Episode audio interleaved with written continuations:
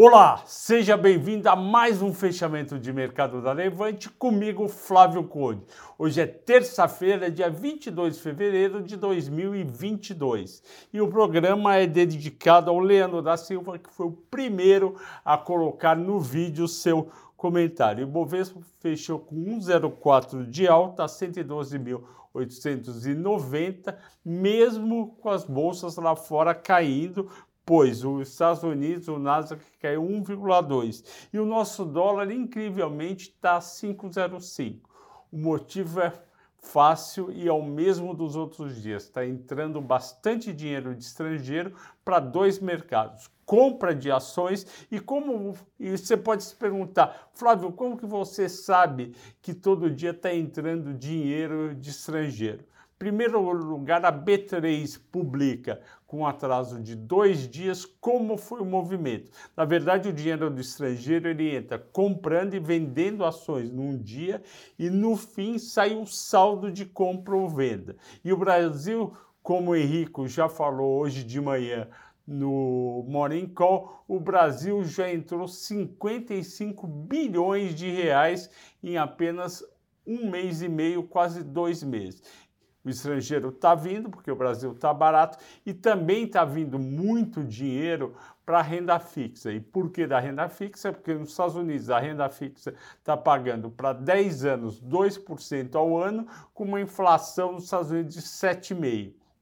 Aqui no Brasil, o estrangeiro vem, vende seu dólar a 5,40, 5,30, 5,20, aplica em título público linkado a Selic, ganha 10, 11, 12%, depois volta recomprando o dólar a 5 ou 4,90. Então é por isso que o nosso dólar está caindo. Um outro motivo que eu escrevi hoje no Telegram, vocês devem ler sempre, que está acontecendo? A Rússia era um dos países que poderia ir dinheiro de emergente. Saiu dinheiro da Rússia e esse dinheiro podia ir para a Turquia, não sei, México, Brasil, África do Sul, então está vindo para o Brasil. Isso é muito bom para a gente e a gente fechou a 112.890 o Ibovespa, justamente por eu pelo que eu contei agora. E quem subiu, quem caiu é a pergunta.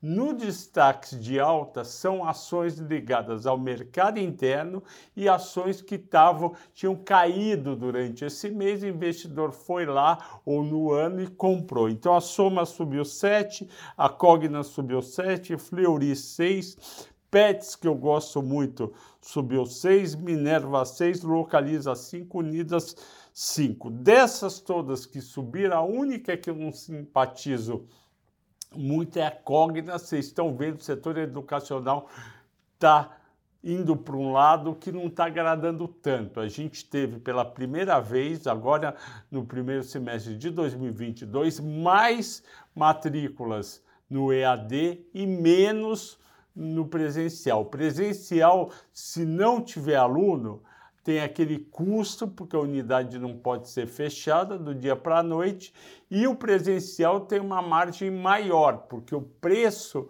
é maior. Então isso preocupa. A Soma está para tá divulgar resultados do quarto trimestre, deve ter vendido bem. Vocês lembram que Soma eu fiz um programa de mata-mata, era Soma contra eu acho que era Arezo, ganhou a Soma. A Soma é aquela que tem Maria Filó entre elas. Vende roupas lá em cima, num preço alto, uma margem alta, deve ter vindo com um bom resultado. O Fleury estava atrasado, eu acho que o resultado vem bom, é uma ação barata, está aí no EV/EBITDA na faixa dos 6. Eu também fiz um mata-mata Fleury contra Pardini e deu Fleury. Localize Unidas está subindo porque aqui em São Paulo, que é um bom termômetro, o trânsito voltou porque as pessoas as pessoas estão voltando para as aulas, voltando para a parte dos escritórios, então está um trânsito maior. Trânsito maior é mais gente pegando Uber, é mais, é mais motorista de Uber alugando na Localiza, ou na Unidas ou na Movida. E a Movida veio com um bom resultado. Destaques de baixa. BID 11, que é o Banco Inter, eu vou falar daqui a pouco com mais detalhe.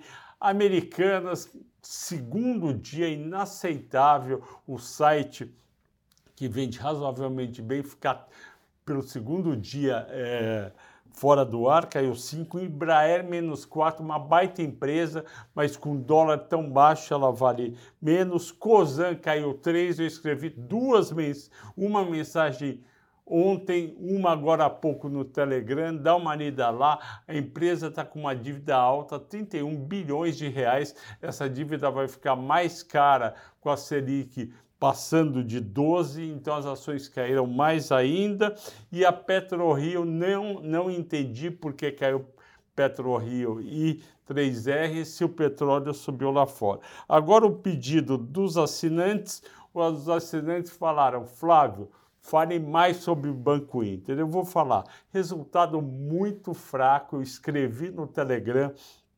6,4 milhões de lucro líquido no quarto TRI contra 20 mil, e 20 milhões o ajustado. É um lucro muito ruim e eu fui para vocês atrás do motivo. Qual foi o motivo desse resultado fraco? Eu, dei uma, eu estudei agora na última meia hora e é o seguinte: perdas, despesas operacionais não esperadas. Teve um prejuízo de cessão de crédito de 74 milhões, mais uma provisão de 9 milhões, 10 milhões, na verdade, de contingências. Então, ele totalizou 73 milhões 790 só no quarto trimestre foi um número muito alto. Essa conta de despesas e receitas operacionais, ela estava positiva no ano e ficou negativa em 64 milhões. O mercado não gostou, eu também não gostei e realmente, pessoal, um lucro tão baixo assim mesmo que melhore o ano que vem, que dobre ou triplique, ainda é uma ação cara. Então faz sentido o BID 11 estar caindo. E vamos esperar Nubank, Nubank que não preocupa tanto essa questão de sessão de crédito, mas no Nubank a precificação é muito alta, é isso que me preocupa. Pessoal, agradeço a participação de todos, bom descanso e até amanhã.